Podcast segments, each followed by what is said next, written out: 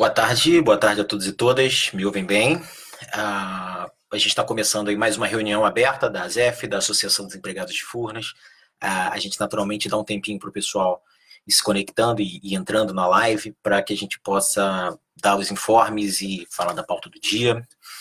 Bom, eu, eu espero que todos vocês estejam bem, estejam se cuidando e aqueles que têm cidades com recomendação de isolamento é, que estejam isolados e podendo fazer suas atividades de home office ou outras atividades de casa, que estejam todos é, protegidos, de fato. Bom, eu já vejo aqui bastante gente entrando. Eu queria pedir para vocês que, por favor, compartilhem a, a nossa live, compartilhem o endereço da live pra, na página do Facebook de vocês, para que a gente possa, enfim, multiplicar essas informações, como eu sempre digo aqui, num momento como esse que a gente está vivendo, que é um, é um, momento delicado de pandemia, eu acho que a melhor forma da gente estar é, tá conectado é essa, é, e enfim, também a gente ter bastante informação sobre o que está acontecendo é uma forma da gente poder também ter um pouco mais de tranquilidade no nosso cotidiano. É, é importante que a gente saiba que é, o, esse isolamento ele, ele não necessariamente deve fazer com que a gente se isole completamente. A gente tem que poder usar e desfrutar dessas novas tecnologias é, para que a gente possa estar mais próximo. Né? É, pensem como foi o isolamento, por exemplo, num caso de gripe espanhola. A gente não tinha essas, esses recursos, entendeu? Então, assim, hoje a gente tem que tentar aproveitar esses recursos que a gente tem para poder se comunicar o máximo possível como eu já disse também anteriormente, mas eu gosto sempre de ressaltar, essa reunião aberta ela ocorre todas as sextas-feiras é, ao vivo no, no, escritório central de Furnas, em Botafogo, na nossa sede. E, e, é uma oportunidade que a gente sempre tem de poder estar perto da base dos nossos associados da ASEF e, e ouvir algumas vezes os anseios das pessoas que, que no dia a dia, na, na correria, não conseguem é, ter um espaço para isso. Então já, já ficou mais ou menos é, meio que reservado, uma data e um horário consagrados para a gente poder é, fazer um balanço da nossa semana, de tudo que aconteceu e, e, ter um, um entendimento daquilo que a gente pode melhorar. A partir disso, eu reforço para vocês, compartilhem uh, esse link aqui na. Da, aliás, eu vou compartilhar até aqui na minha página agora. Deixa eu pegar meu celular e compartilhem na página de vocês para que a gente possa é, dar um maior alcance, dar uma maior dimensão disso tudo e, e para que a gente possa alcançar o máximo de pessoas possíveis. Deixa eu ver aqui. Então, estamos ao vivo. Compartilhando aqui agora.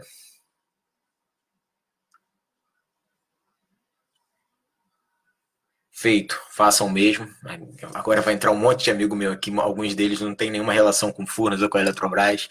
Eu tenho bastante amigo no Facebook, mas é, acaba que é bom que todo mundo vai se informando também e, e buscando é, sabe o que acontece nesse período aí no setor elétrico, no nosso setor, que é um setor fundamental, é um setor que, enfim, é essencial. E, e, e hoje, se a gente está aqui é, tocando essa live ao vivo, hoje, se a gente consegue é, ter acesso a tanta coisa, é porque a nossa operação está funcionando e a gente não está desabastecido de energia elétrica, que é um, um item fundamental nesses tempos, para que a gente tenha é, educação online, para que a gente tenha os hospitais ligados, enfim, para que toda a nossa economia possa circular, a gente está aí com energia elétrica para todos e todas.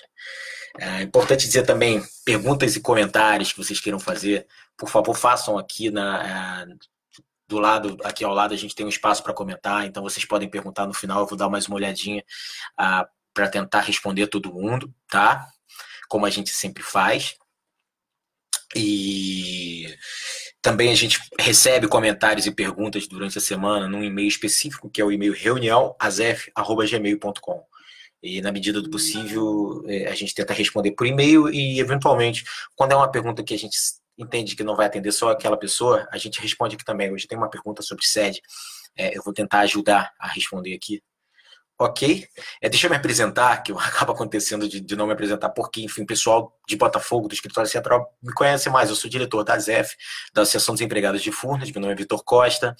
É, e como eu já falei, essa live ela é a replicação de uma reunião aberta que nós fazemos toda semana. Já era nossa vontade fazer essa reunião aberta é, de forma online para que a gente pudesse alcançar todo o pessoal de regional, que sempre teve a demanda de que a gente pudesse chegar também nas regionais de alguma forma, o que é muito justo.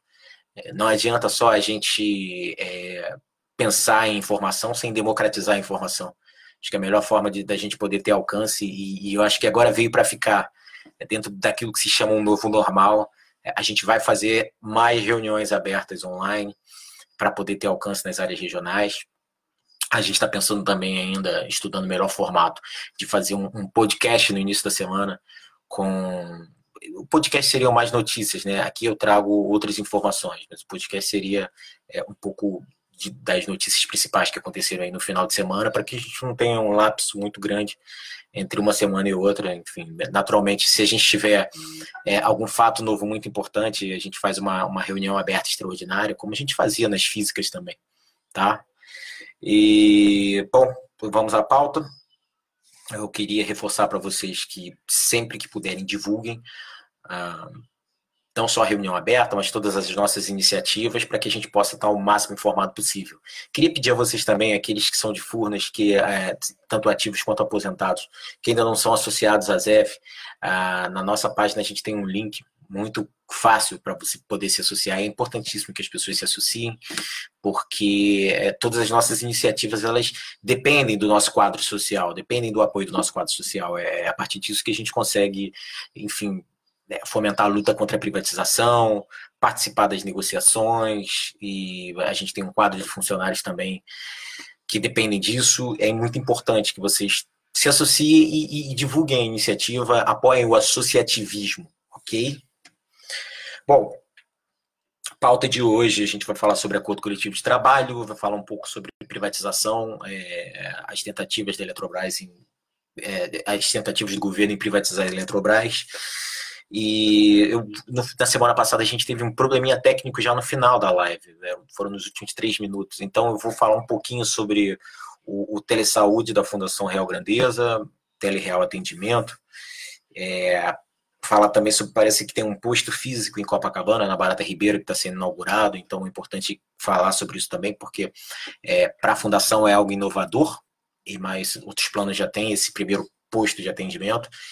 É, é importante que, enfim, que ele sirva como piloto e que, dentro da medida do possível, a gente consiga ter outros postos desses no Brasil, nas nossas regionais, principalmente, mesmo porque a gente sabe da carência que a gente tem nas áreas regionais de, de ter é, um melhor atendimento para tudo, né? Para post da KF, para as informações da ZEF, para a Fundação Real Grandeza, enfim, todo mundo é participante igual. Então, dentro da medida do possível, se a gente não consegue estar é, tá geograficamente muito próximo, a gente tem que buscar alternativas de, de poder atender todo mundo da melhor forma possível. É, mesmo porque, enfim, as regionais são, são onde a gente concentra é, a nossa operação, que é o, é o coração da nossa empresa não querendo aqui fazer escala de, de, valores, mas assim, é o coração da nossa empresa, é a nossa atividade fim. É importante que todo mundo esteja o máximo informado possível. Ok, vou falar um pouco sobre PLR, na verdade, é, PLR de 2019, é, eu já venho falando nas últimas reuniões abertas, posso até repetir aqui para vocês as informações que eu tenho, que são poucas, mas hoje saiu o resultado da Eletrobras, no primeiro trimestre, um lucro de um pouco mais de 300 milhões, tá? Vou falar sobre isso. E, enfim, vamos à pauta. É, de PLR, o que eu tenho sempre falado para vocês, a gente teve em 2019 um lucro é, bem relevante, acima de 10 bilhões de reais. Ah, nós temos um termo de PLR assinado. A gente sabe de todas as dificuldades que a gente vai ter é, esse ano, não só na Eletrobras, mas em todas as empresas, para fazer essa discussão de PLR. A gente está vivendo um, um, um, cenário econômico muito difícil, muito desafiador, mas enfim, a gente tem um termo assinado e a gente não quer nada que não seja nosso, né?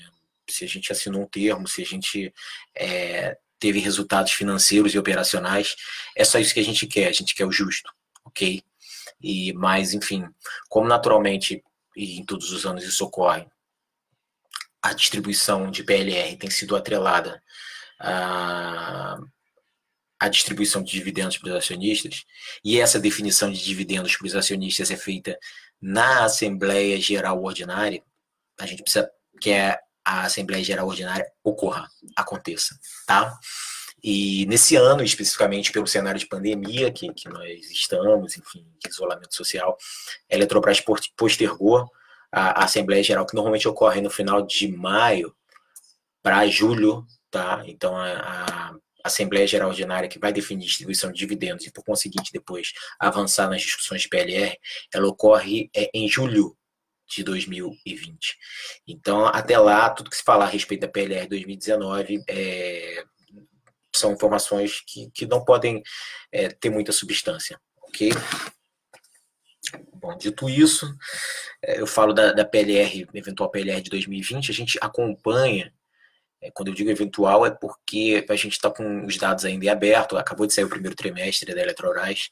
É, a gente acompanha os resultados para ter uma noção. Não adianta a gente só esperar sair o consolidado, é, o DFP, em 31 de dezembro, para a gente poder ter um entendimento. É importante que a gente faça uma avaliação aqui é, de como está a nossa performance como grupo durante todo o ano, para a gente é, poder ter um entendimento, uma projeção. Eu acho que isso não é só por conta de PLR, é importante que a gente é, é, é tenha uma, uma, noção do que está acontecendo na nossa empresa e, e nas nossas empresas. Né? Enfim, é, se a gente parar para pensar aí, uh, se a gente é parte desse resultado, é importante que a gente acompanhe o que está acontecendo. A gente deu um lucro hoje de 301 milhões no grupo Eletrobras. Eu, eu, pude ver que a gente teve alguma coisa de teste de impairment, então, assim, seria um resultado um pouco maior, mas, mas a gente teve é, algumas questões que, que foram provisionadas que a gente ainda não conseguiu analisar. O, o balanço acabou de ser divulgado. É, eu estava preparando os pontos da reunião aberta, não deu para analisar, então fica para a semana que vem a gente trazer maiores detalhes desse balanço, tá? Mas a gente vai avaliar para saber, enfim, até como a gente trata a nossa retórica de luta contra a privatização, porque é importante nesse momento, quando a gente constrói os nossos resultados, falar um pouco sobre é, como a empresa está performando e, e o, o, porquê que isso justifica. É, uma eventual, não fazer uma eventual tentativa de privatização, ok?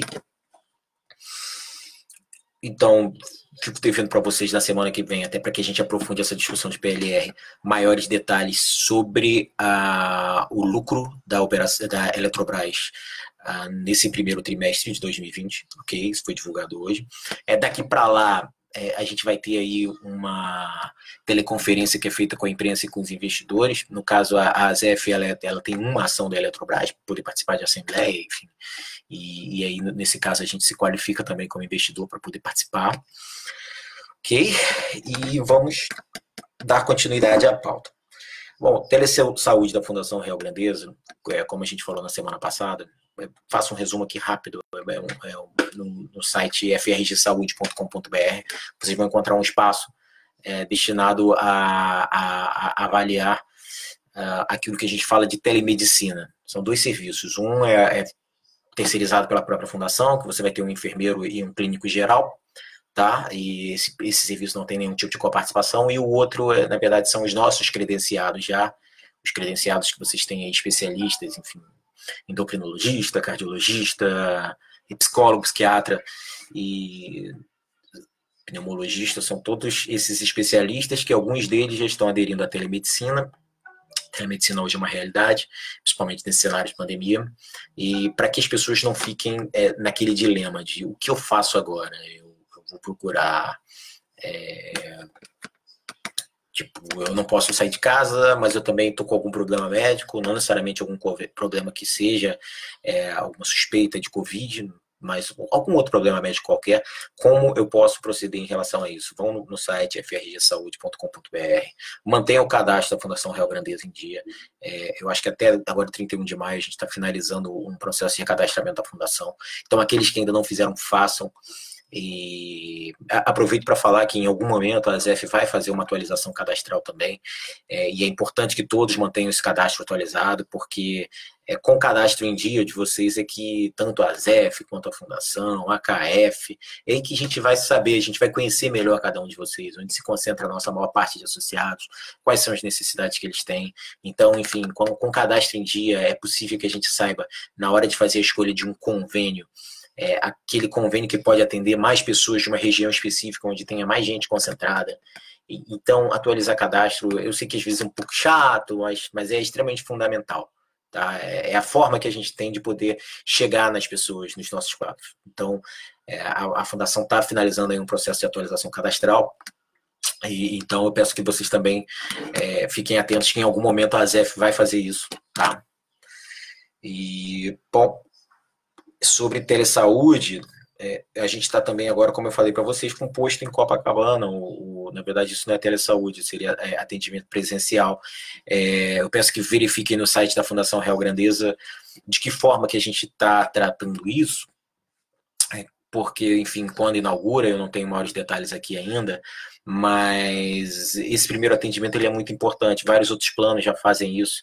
É uma forma da gente poder, enfim, melhorar a saúde financeira do plano e também melhorar essa comunicação é, daqueles que são participantes com o, o próprio plano de saúde.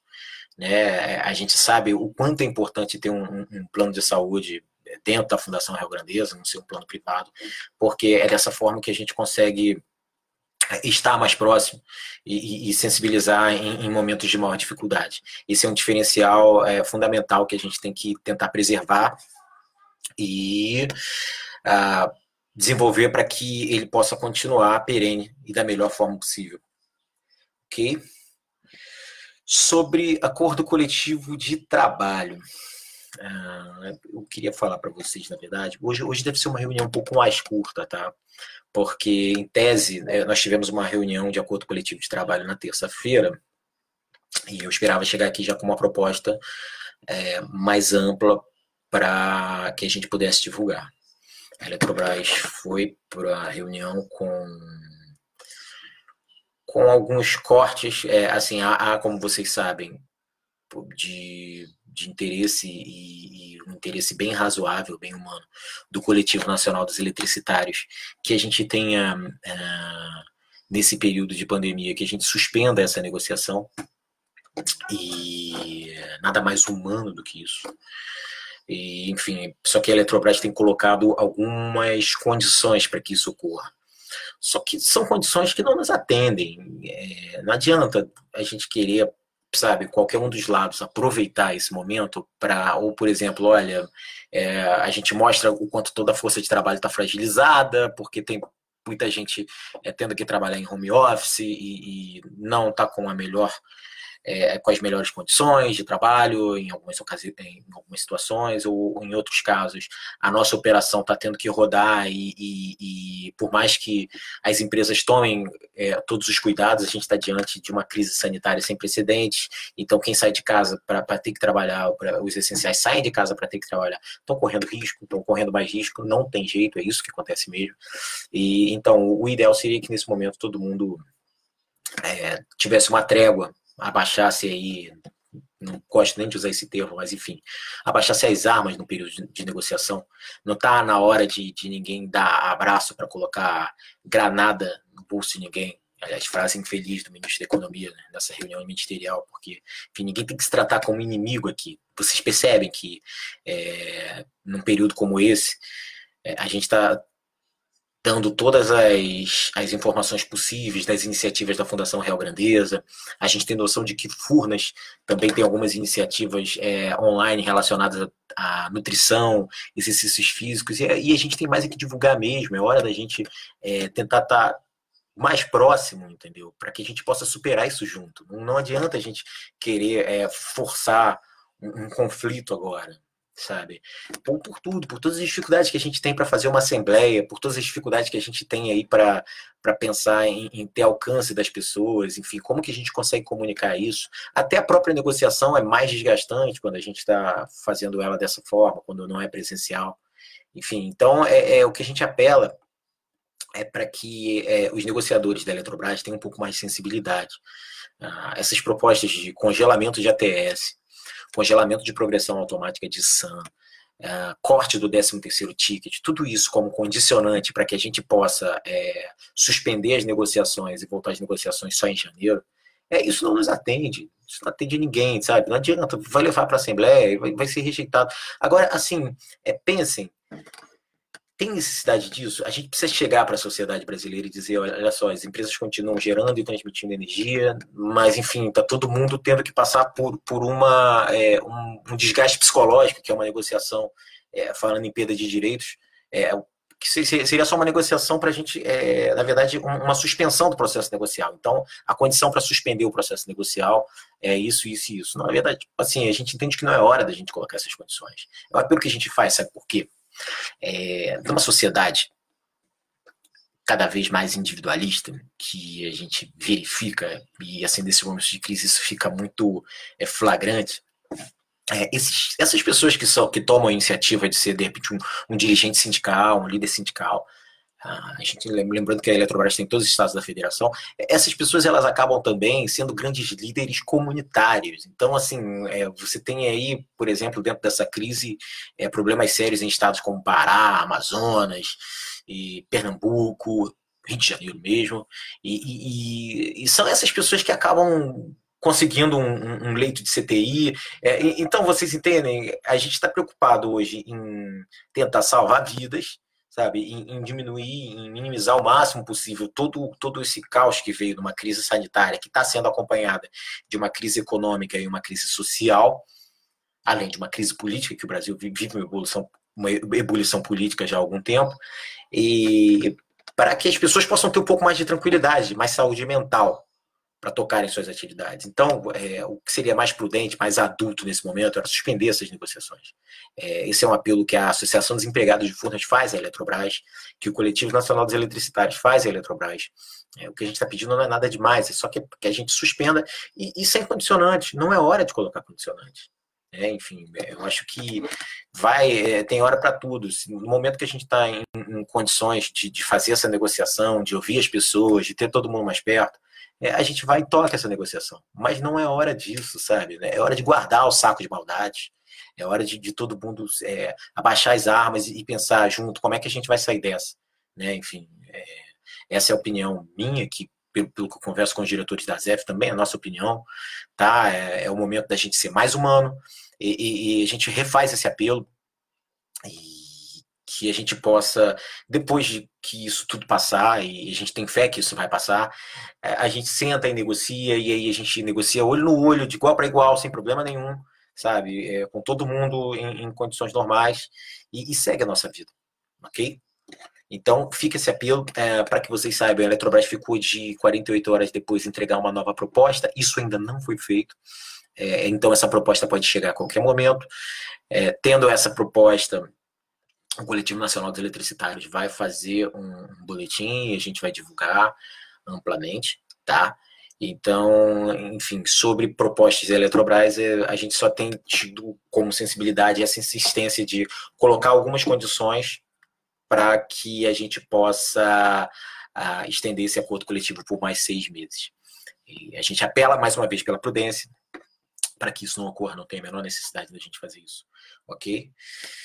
Bom, sobre tentativas de privatização da Eletrobras. A gente não teve é, do governo notícia de levante desde sexta passada. Enfim, vocês perceberam na sexta passada que é, a gente teve a repercussão da, da, da reunião ministerial e então assim todos os os principais ministros do governo ficaram um pouco low profile, é, não, não fizeram grandes comentários de muita repercussão. O próprio Ministério da Economia não tem falado muita coisa.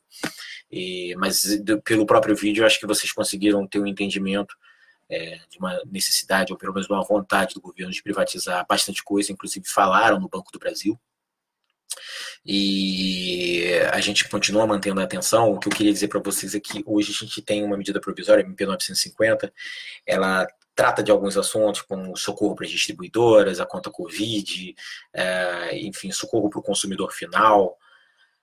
Estou tentando aqui simplificar tudo que tem sido tratado com emendas, mas a gente liga sempre o alerta quando surge uma medida provisória do setor de energia, porque ultimamente é, todas essas iniciativas de medidas provisórias, foi na MP 914, é, o, o projeto de lei do Senado 232, o projeto de lei da Câmara, o 1917, é, em algum momento eles tentam tratar de mercado livre, é, e aí eles acabam pegando, trazendo aquela consulta pública 33 de 2017, que é do Ministério de Minas e Energia, que fala de alguns pontos é, com, como também a, a possibilidade de privatização, eh, descotização e privatização das usinas do Grupo Eletrobras cotizadas pela MP, tanta medida provisória, ah, MP, ai meu Deus, falhou aqui agora.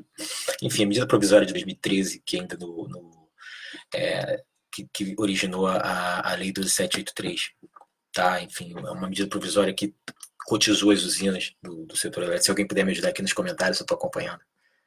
Mas é muita medida provisória junto, gente. ah, tá o pessoal aqui falando da cota 762.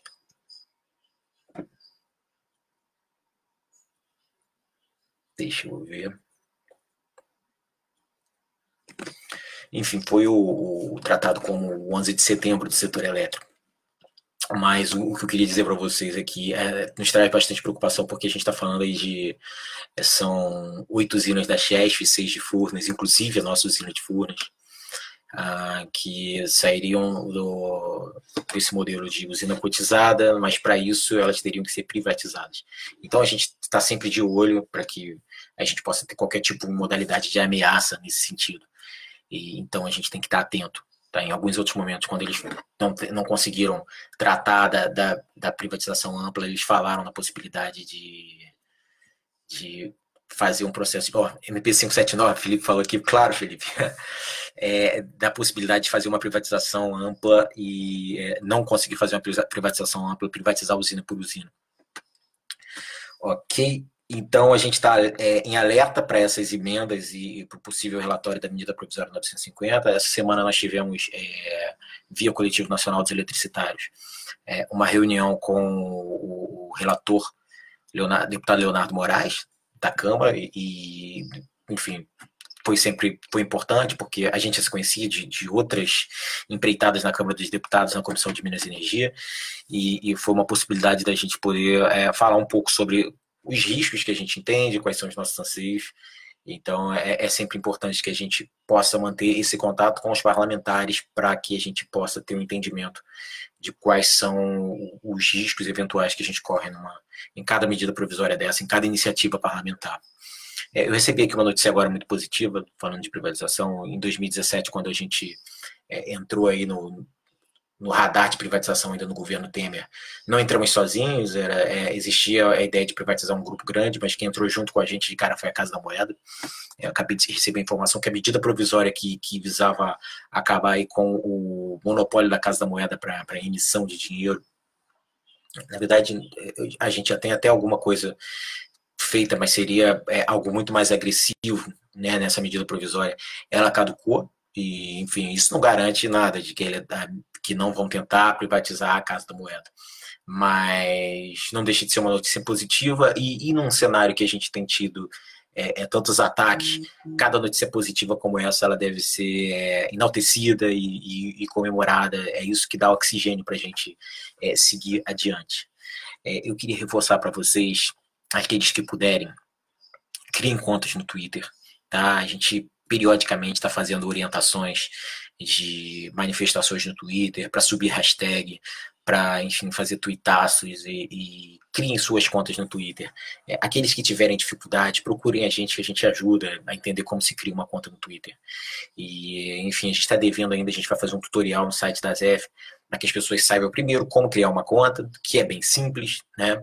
E, e depois disso, para que saibam como usar o Twitter, como quais, quais seriam as melhores formas de usar o Twitter, tá?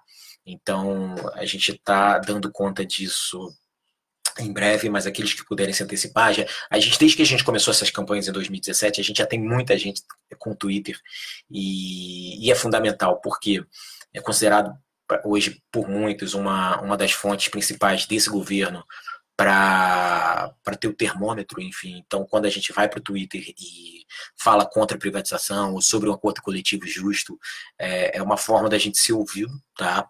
E aí a gente está falando do, do, grupo Eletrobras de, de 12.500 famílias, sabe? E fora as pessoas que se aposentaram. Então, se a gente conseguir é, mobilizar um, uma parte disso, o máximo de pessoas possíveis é, nesse sentido, a gente vai ter um resultado positivo.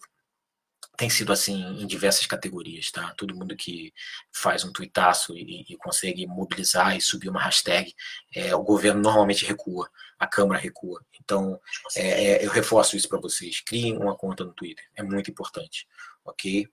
Deixa eu ver aqui uh, sobre as perguntas que nós tivemos como passei para vocês, né, o Gustavo mandou um e-mail para a gente perguntando sobre nova sede. Foram duas perguntas. Uma era se o espaço aberto e mesas coladas são adequados em tempos de Covid-19. A volta ao trabalho na configuração de mesas de escritório central seria mais segura, garantindo o maior distanciamento. Nós enviamos um, um ofício para Furnas, é, a gente vai até subir esse ofício no site da ZEF também, e solicitando maiores informações, tentando mostrar as dificuldades que nós teríamos num eventual, é, manu, numa eventual manutenção de cronograma dessa nova sede, é, por conta de todos esses é, aspectos que a gente vem falando de isolamento. E nós não tivemos ainda resposta oficial, mas o que a gente ouve nos bastidores é que a empresa está sensível a isso. Mas a gente vai insistir né, para que se responda o ofício, porque, como digo, esse é o momento da gente buscar o máximo possível de tranquilidade para as pessoas. Então, é, não, Gustavo, a gente não entende que o, o que a gente teve acesso de layout até agora seja o mais adequado é, em tempos de Covid-19. A gente viu ali que a ideia era integrar e deixar as pessoas cada vez mais próximas, mas assim, com esse fato novo, a gente não entende que, que é o ideal. Óbvio que nós não somos é, especialistas, mas é, a gente, na nossa sensibilidade, não entende por tudo, tudo que tem sido falado.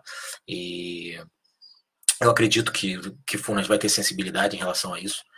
Tá? A gente sempre teve boas, boas é, relações nesse sentido. Parece que a gente teve uma travadinha aqui, mas voltou.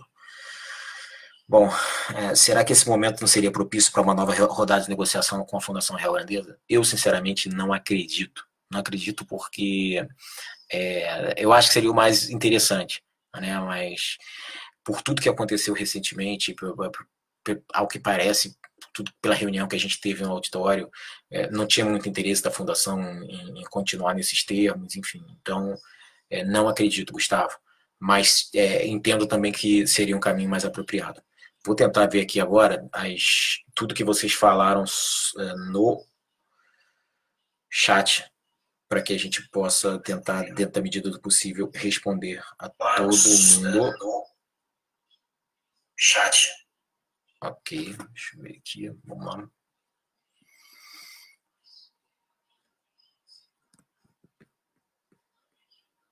Bastante participação, isso é bom. Ah, o José Ricardo está falando aqui sobre uma ação de banco de horas é, movida pelo Senge na verdade, Zé Ricardo, acho que o Senji tem uma live semanal também. E eu queria que você buscasse informações lá. A gente tem até um diretor da ZEF, que também é diretor do Senji, que é o Felipe Araújo. Se ele puder ajudar com informações, não tem problema nenhum. Mas é, é as informações que eu tenho são extraoficiais. É, que é, essa é uma ação que foi ao TST, enfim, tem sido vitoriosa de, desde então. A, a ZEF também tem uma ação de banco de horas, mas não, não teve ainda a primeira audiência.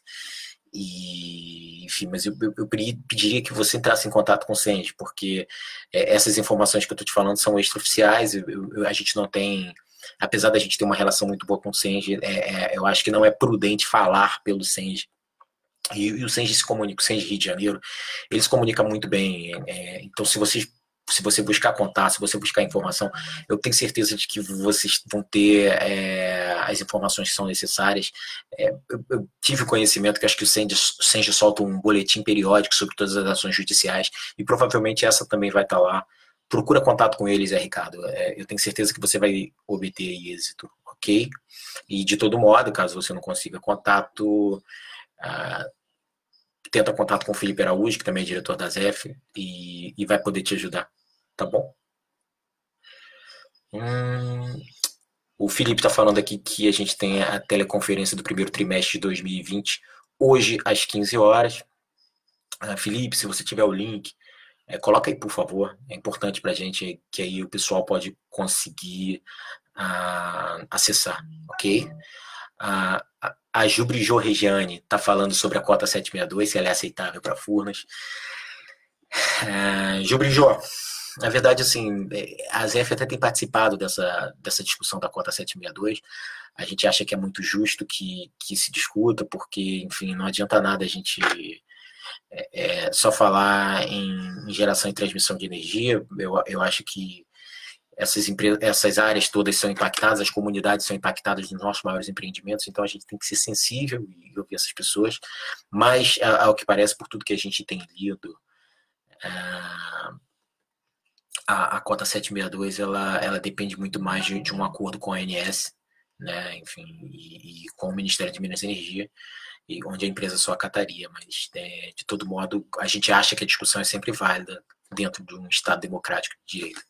E, e a Associação dos Empregados de Furnas, por exemplo, tem sempre participado é, dos eventos da Cota 762, seja em São José da Barra, a gente foi em audiência pública em São José da Barra, seja na ALMG, ou seja no Congresso Nacional, enfim, onde vocês estão, né, a gente tem contato com bastante gente, porque é, a gente tem uma relação muito boa com os prefeitos da região, com todas as associações, a Lago, a MEG, a MOG, a AMUSO também, e com os comitês de bacia, a gente conversa com bastante gente, porque é, para a gente é importante entender quais são os anseios e as demandas das comunidades de Furnas. Não, adianta a gente querer é, caminhar ali num processo duro como esse de tentativa de privatização, a gente precisa estar próximo de todo mundo e, e, estar tá junto também quando os outros precisam que a gente esteja junto. E é isso que tem acontecido. Você pergunta aqui também se a gente é a favor ou contra a privatização. Na verdade, a gente é veementemente contra por, por N motivos, tá? Enfim, a gente teria a possibilidade de explanar esses motivos num outro momento, mas, mas de cara, enfim, é, até pelo seu caso, que eu vejo que você é da comunidade de, de Furnas, da região dos, dos 39 municípios lindeiros ao lago, a relação com os municípios piora bastante depois que a gente tem uma eventual privatização. Então, para você, eu já te sensibilizo em relação a isso. Né? A Eletrobras tem mais de 40 é, barragens hidrelétricas sexagenárias, como a de Furnas. No caso, Mascarenhas de Moraes tem mais de 60 anos. A Chesf também tem barragens com mais de 60 anos. E a gente nunca teve nada perto de um acidente, você que é de Minas, com o Brumadinho e Mariana, enfim que são acidentes que ocorreram 20 anos depois da privatização da Vale, e a gente não acredita que nada é por acaso. Né? Enfim, então, por conta disso, a gente tem é, uma posição totalmente contrária. ok? Disso e de outras questões, enfim. Uh, vamos manter nossa força. Alguns falam aqui é, que esse, é, momento seria ideal aguardar sem perdas. É, é o que a gente objetiva. Você deve estar falando de acordo coletivo, né, Gonch? Ok, o Gibrijol fala aqui de novo sobre privatização 762, acho que a gente já te respondeu. Ok. Ah, o pessoal da ZF fala aqui sobre outros assuntos. O pessoal me alerta que MP579 deu um branco na hora, gente. É, é muita medida provisória, é muita lei, enfim. E uma dessas que é tão importante, a gente acaba dando um branco eventualmente. Mas isso é humano. o Rafael Freitas, que é um super fã nosso, responde aqui a Gil Grijó. O Felipe fala aqui que talvez nem todo mundo entenda a diferença entre medida provisória e projeto de lei. Explicar o, o funcionamento é, de uma medida provisória, porque o executivo emite. Bom, a gente tem, pode ter. Eu vou tentar aqui, Felipe, se resumir para que as pessoas entendam. É, uma medida provisória é uma iniciativa do executivo é, normalmente ela é feita para casos de maior emergência e urgência que não podem esperar muito, então ela tem todo um trâmite uma medida provisória ela tem um prazo de 90 dias, podendo ser estendidos por mais 90 dias, tá? Por isso que quando a gente fala que uma medida provisória caducou, é que ela passou desses 180 dias, é quando ela é publicada, ela passa a ter efeito imediato, passa a cumprir os seus efeitos, alguns efeitos, e, e isso é o que a gente tem que tomar muito cuidado, que alguns efeitos eles não podem é, retroagir depois, caso ela venha a caducar ou não ser aprovada no mérito, quando você constitui uma medida provisória, é, você constitui uma, é uma comissão, normalmente uma constituição, uma comissão mista, agora a gente mudou um pouco o rito, por conta do, do da Covid-19, então uma comissão com senadores e deputados, depois que essa comissão produz um relatório, ela vai para o plenário da Câmara, é, e precisa de maioria simples para seguir, para o Senado, depois quando vai para o Senado, ela também precisa de maioria simples para seguir. E aí ela vai para a sanção presidencial, e quando ela vai para a sanção presidencial, ela é convertida em lei. Por isso que a MP 579 virou Lei 12783, tá? Era, era uma medida provisória é, no seu período de discussão, e a partir do momento que ela passou por todos os trâmites de aprovação, ela se converte em projeto de lei. É, o projeto de lei pode, como o Felipe colocou, ele pode ter iniciativa tanto do executivo que são, por exemplo, os casos hoje dos projetos de lei que tentam privatizar a Eletrobras, como de iniciativa do legislativo. É, o que a gente tenta sempre é, tomar cuidado nesses processos é, é, são projetos de lei que podem ter um eventual vício de origem. Então, é, normalmente o, o, executivo faz projetos de lei que, que busquem não ter um, um tipo de vício de origem e para seguir toda a tramitação. O projeto de lei ele tem uma passagem mais demorada tá? E normalmente os projetos de lei eles, eles constituem, eles passam pelas comissões temáticas da Câmara, enfim, comissões, aí dependendo do assunto do projeto de lei, quais as comissões que eles têm que passar, aí comissão de Minas e Energia, enfim, finanças e tributação, a, a própria CCJ, comissão de Constituição, Justiça e Cidadania, e quando ele atinge mais de três comissões, ele é, se constitui uma comissão especial. Essa comissão especial ela vai, vai ter membros dessas comissões específicas, temáticas. A partir daí, essa comissão ela faz um relatório na Câmara é, e esse relatório ele vai para o plenário para que seja votado e depois passa pelo mesmo processo no Senado. Cria-se uma comissão especial, se for o caso, ou passa-se pelas comissões temáticas, e depois vai para o plenário do Senado, para depois pensar em, na possibilidade de sanção presidencial. Em ambos os casos, medida provisória e projeto de lei, a gente, é, o projeto de lei a gente pode ter em algum momento é, o rito de, de urgência, urgência urgentíssima, urgência constitucional, que vão alterar os trâmites, que acabam aproximando o projeto de lei é, dos ditos de uma medida provisória mas em ambos os casos é possível que se faça emendas, é, é, é possível também que, que, se for algo lesivo, é, entendido como lesivo pela oposição, que se faça obstrução, e enfim, então é, é, é um pouco do rito parlamentar, eu espero que nesse pouco tempo aqui tenha sido claro, mas se vocês tiverem dúvidas, por favor, encaminhem aqui ou no nosso e-mail, tá?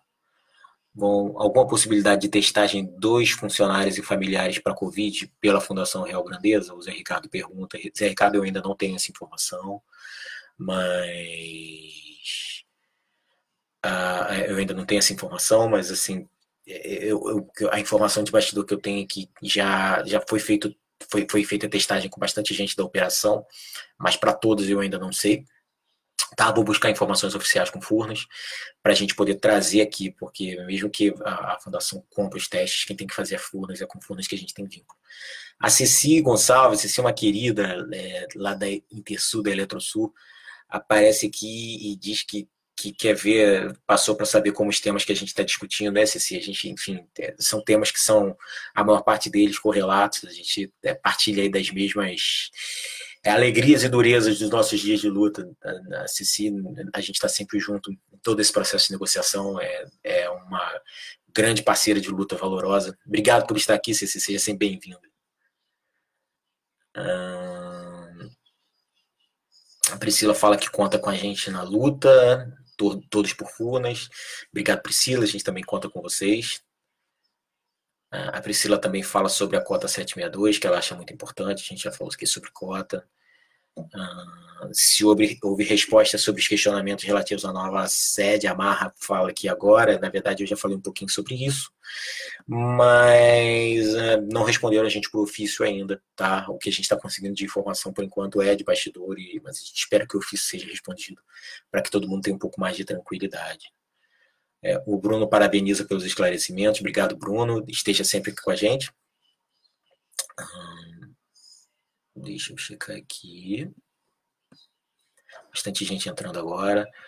Uh, o Felipe fala que vale comentar rapidamente sobre o gasto público gasto público para o Brasil. Felipe não ficou muito claro para mim, é, mas assim, eu, talvez você esteja falando sobre é, a necessidade da gente voltar a crescer, o país voltar a crescer, desenvolvimento e, e como é, as estatais podem ajudar nisso. Seria isso? Só, só esclarece, a gente já falou isso um pouquinho nas últimas lives, mas enfim, é, se você pega empresas como a Furnas e a própria Eletrobras, hoje com uma série de resultados positivos, ah, e com endividamento baixo, são empresas que podem ser indutoras de desenvolvimento e de geração de emprego. Obra de infraestrutura sempre gera bastante emprego, então, assim, é, a gente acredita, e até esse é um dos motivos que a gente é, quer trazer para essa discussão ampla de privatiza ou não, enfim, normalmente é, são os setores públicos que, na hora de tratar de desenvolvimento, que vão atuar com, com mais é, com mais pujança, né? digamos dessa forma. A Kátia dá os parabéns à ZEF e agradece pelas informações. É, a Kátia é nossa obrigação e a gente tenta sempre manter a regularidade para que, que todo mundo reserve esse espaço aí da sexta-feira para estar tá aqui junto com a gente.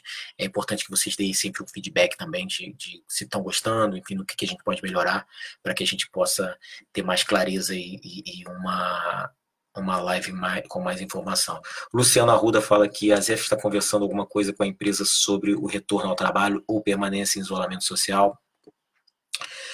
Ah, na, na, verdade, a ZEF não não não está falando sobre isso porque é, eu acho que assim nesse momento é, não adianta a gente mandar um, um ofício solto ou mesmo que tenha diálogo a gente precisa por exemplo o que a gente percebe é que é, o número de mortes só tem aumentado, a gente está virando o epicentro da pandemia, e, e, então não tem muito como a gente discutir isso agora. A gente precisa, pelo menos, é, no nosso entendimento, reverter esse quadro.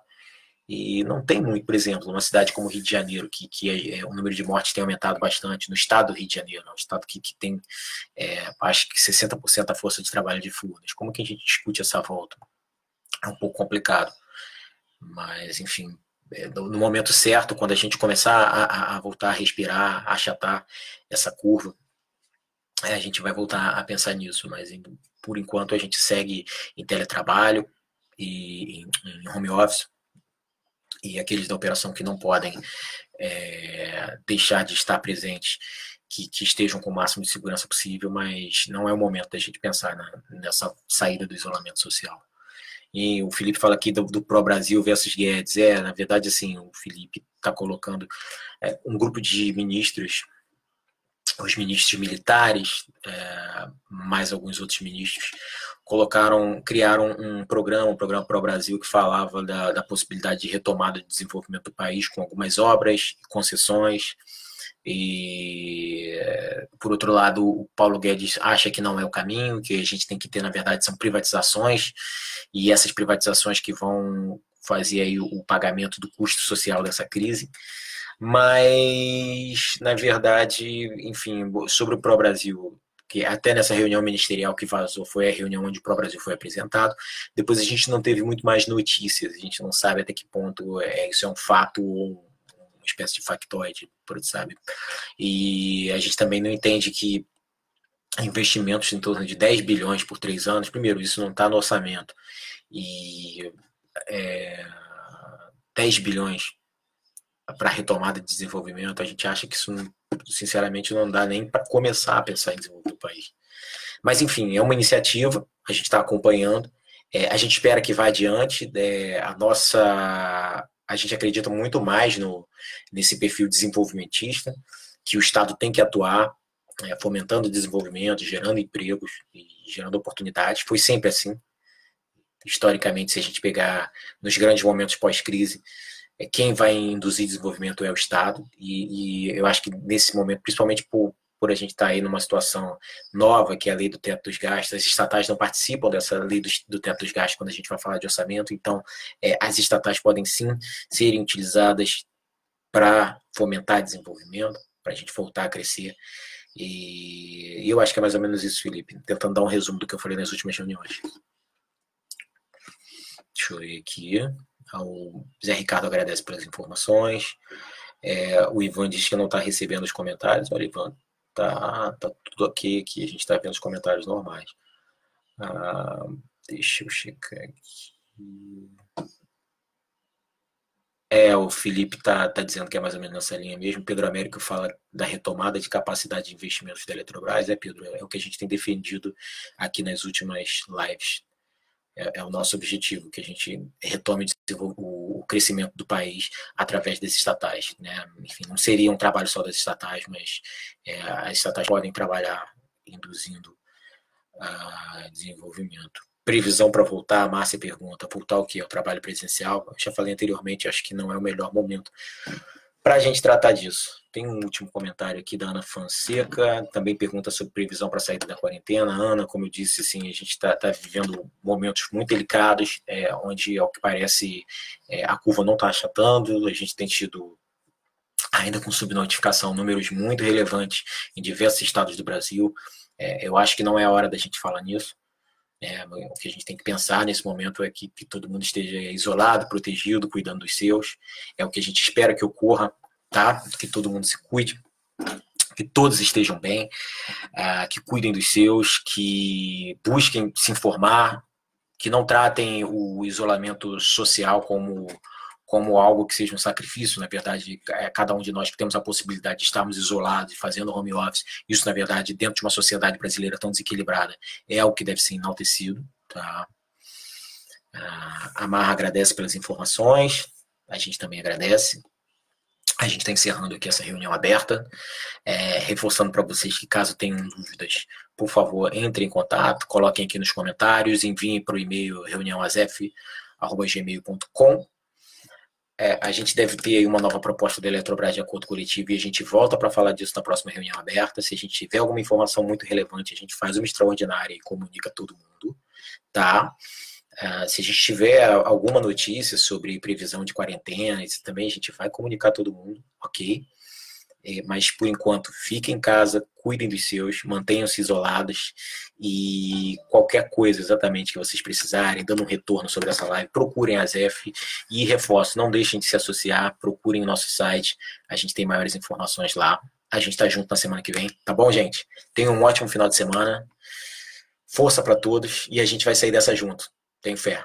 Grande abraço. Bom fim de semana.